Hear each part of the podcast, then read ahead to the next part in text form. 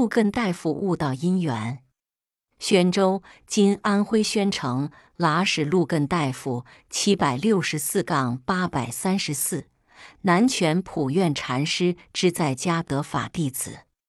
南泉禅师晚年在池州传法的时候，与陆艮大夫的关系非常密切。陆艮大夫曾迎请南泉禅师入宣州治所供养、亲近、问法。在南泉禅师的不断点拨下，陆艮大夫后来得以悟明心性。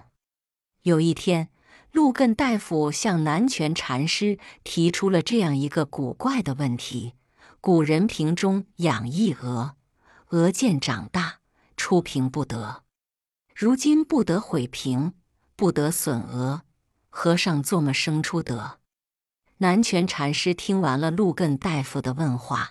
没有急于回答，而是大声的招呼道：“大夫！”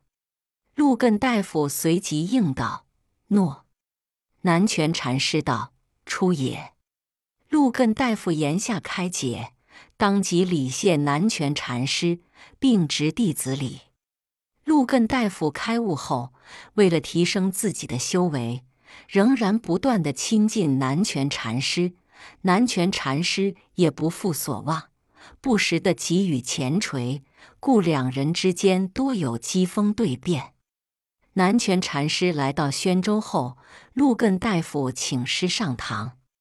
陆根大夫道：“请和尚为众说法。”南泉禅师道：“教老僧做么生说？”陆根大夫道：“和尚岂无方便？”南泉禅师道：“道他欠少什么？”陆根大夫反问道。为什么有六到四声？南泉禅师道：“老僧不教他。”陆艮大夫又问：“弟子家中有一片石，或石坐，或石卧。如今你做佛，还得否？于一个什么样的状态？”南泉禅师曰：“得。”陆艮大夫言下有些狐疑，又问道：“莫不得否？”南泉禅师道。不得。随着跟随南泉禅师参学的时间日久，陆根大夫觉得自己对佛法有所弃入。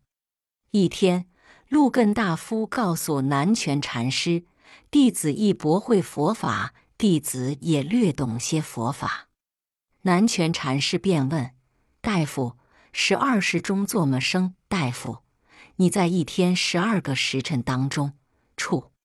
陆根大夫道。寸丝不挂。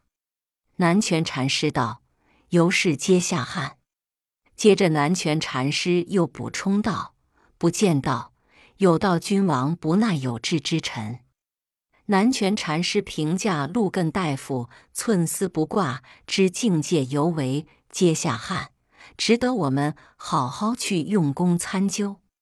修行须到担得起、放得下、放得下、担得起。空而不空的境地，时有相应分。须是有时孤峰顶上笑月绵云，有时大洋海中翻波走浪，有时十字街头七穿八雪，使得自在。